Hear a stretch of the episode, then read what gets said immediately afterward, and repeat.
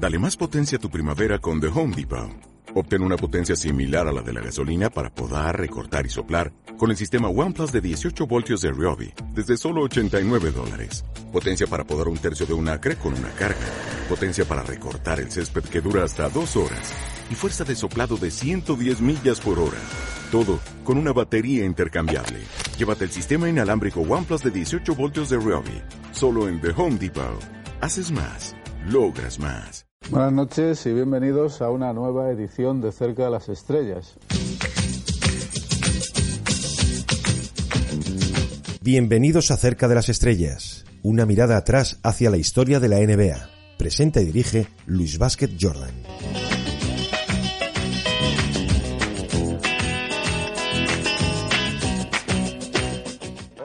Noches, bienvenidos al club. Estamos en el Alamo Down de Texas.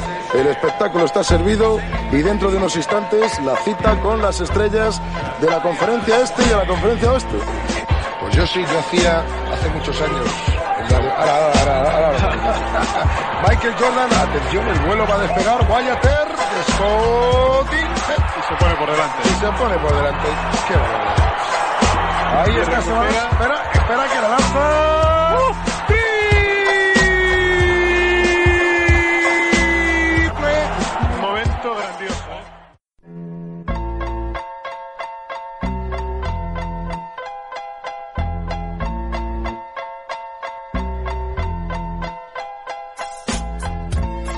En el presente cerca de las estrellas os voy a hablar de Steve Nash, el mítico jugador de Phoenix Suns, aunque también militó en Dallas Mavericks y que tanto marcó a toda una generación de aficionados a la NBA. Steve Nash fue dos veces MVP de la liga, una condición que le convierte en toda una leyenda de la NBA. Pero el canadiense fue principalmente un referente estético, además de la demostración hecha jugador de que para triunfar en la mejor liga de baloncesto del mundo no hace falta ser un superatleta. Lo suyo era la superioridad mental, tanto a nivel creativo como organizativo. Con él se fue el último romántico del básquet. Sigo queriendo jugar, pero mi cuerpo no me lo permite. Esa fue una de las sentencias que resumió la despedida profesional de Steve Nash como jugador de baloncesto. A sus 41 años y tras 19 temporadas de éxito en la NBA, el mejor jugador de la historia de Canadá se veía obligado a colgar las zapatillas. Llevaba sufriendo 18 largos meses de lesiones de diversa índole, que hicieron que su paso por los Lakers fuese prácticamente testimonial, en lugar de suponer el brillante colofón que los angelinos y el jugador soñaban cuando firmó su contrato con los californianos. Nash puede presumir de, haber sumado un buen número de galardones a lo largo de su carrera, pero echando en falta el anillo de campeón.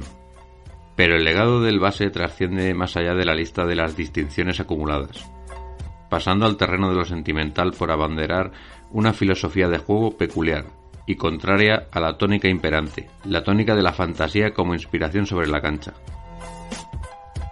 Pocas veces se ha visto a un jugador con más limitaciones físicas influir de esa manera tan decisiva sobre, sobre todo lo que ocurría en un partido.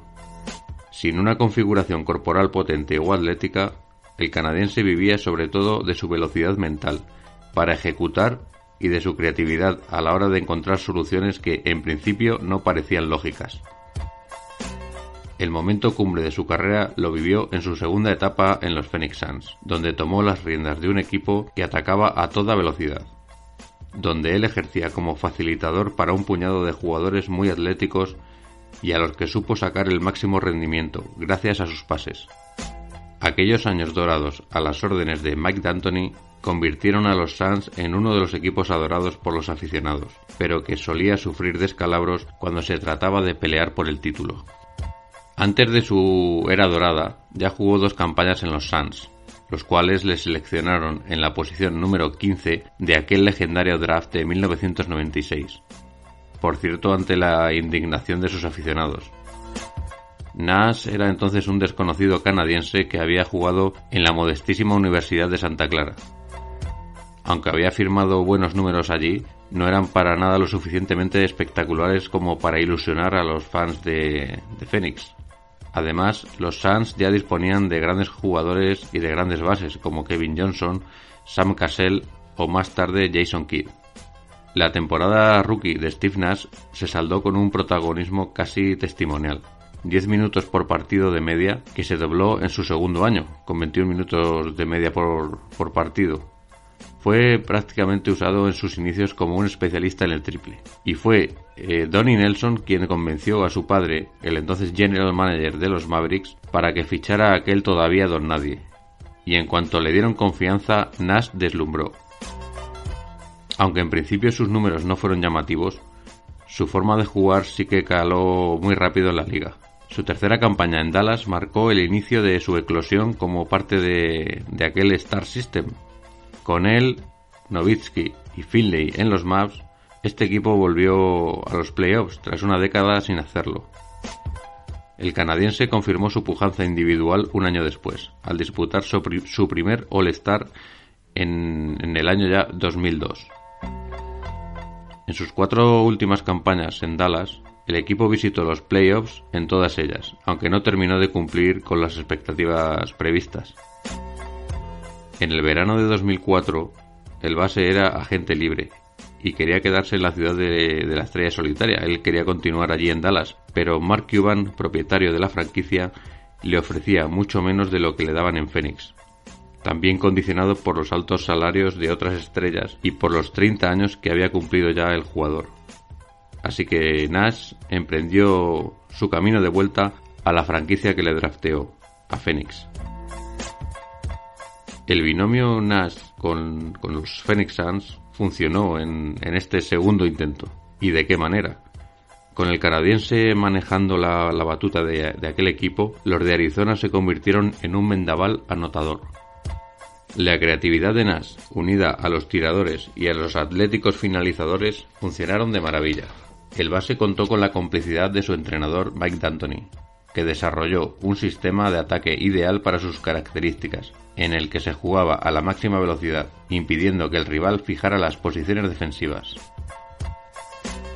Los Suns enamoraron, y Nash encadenó dos premios MVP en los dos primeros años tras su retorno a Phoenix, que le hacían entrar ya en la historia de la NBA y de la franquicia. Además, el equipo cayó en ambas ocasiones en la final de conferencia y se había establecido como uno de los principales favoritos al título. Después de aquel bienio mágico, Nash se mantuvo en números estelares, como mejor pasador de la competición y su base más reconocido, pero los resultados se resistieron y el equipo se fue desintegrando, hasta que prácticamente solo quedó el propio Nash como último vestigio de una etapa en la que los Suns trascendieron más por su brillantez estética que por su alcance en los resultados. En 2012, y con el base ya cerca de los 40 años, los Suns decidieron hacer un sig and trade con los Lakers, donde se suponía que Nash tendría la oportunidad de optar a un campeonato de la NBA, que hasta aquel momento era una cima inexplorada para él. En Los Ángeles esperaba una plantilla que contaba también con Kobe Bryant, Dwight Howard o Pau Gasol y que era una de las favoritas al título. Además, Steve Nash se reuniría con su mentor, con Mike D'Antoni, el entrenador que le sacó más jugo baloncestístico que nadie.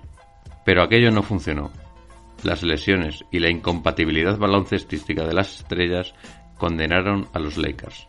En tres campañas defendiendo la camiseta púrpura y oro, Nash disputó un total de 65 partidos, muchos de ellos lejos de su mejor nivel.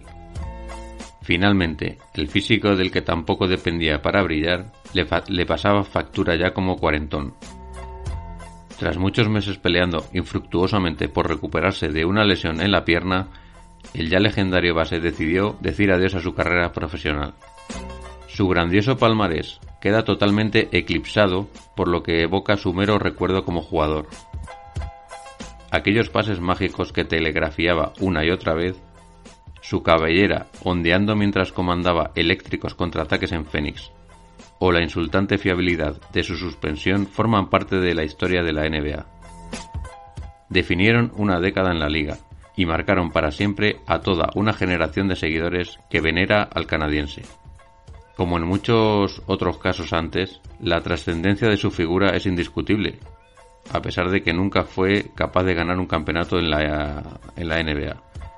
Esa es su gran espina clavada, como confesó en la carta que colgó en Internet y que sirvió como despedida deportiva. En ella pedía perdón a los fans de Phoenix por no haber cumplido su promesa de llevarles un anillo. La reacción de la mayoría de los aficionados fue de agradecimiento y veneración por el tipo que más les hizo disfrutar en muchos años.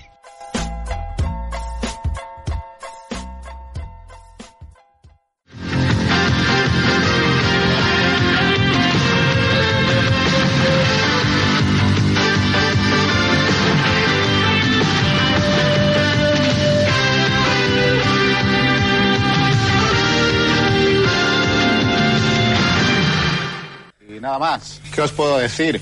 Hasta el próximo viernes cerca de las estrellas.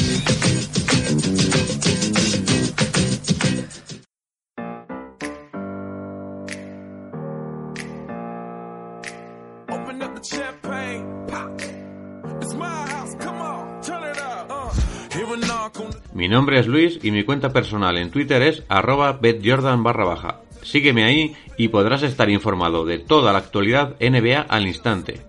Puedes seguirme también en la cuenta de Twitter del podcast, arroba cercaestrellas barra baja, en la que aparte de la emisión semanal tendrás cada día vídeos y fotos de NBA vintage de hace años que seguro te gustarán. Recuerda también suscribirte al podcast en iBox, en Spotify, en YouTube o en la plataforma que utilices, y así te avisarán de cada nueva publicación. Y nada más, la semana que viene volveré por aquí para recordar otro personaje, equipo o momento histórico de la NBA. Hasta luego.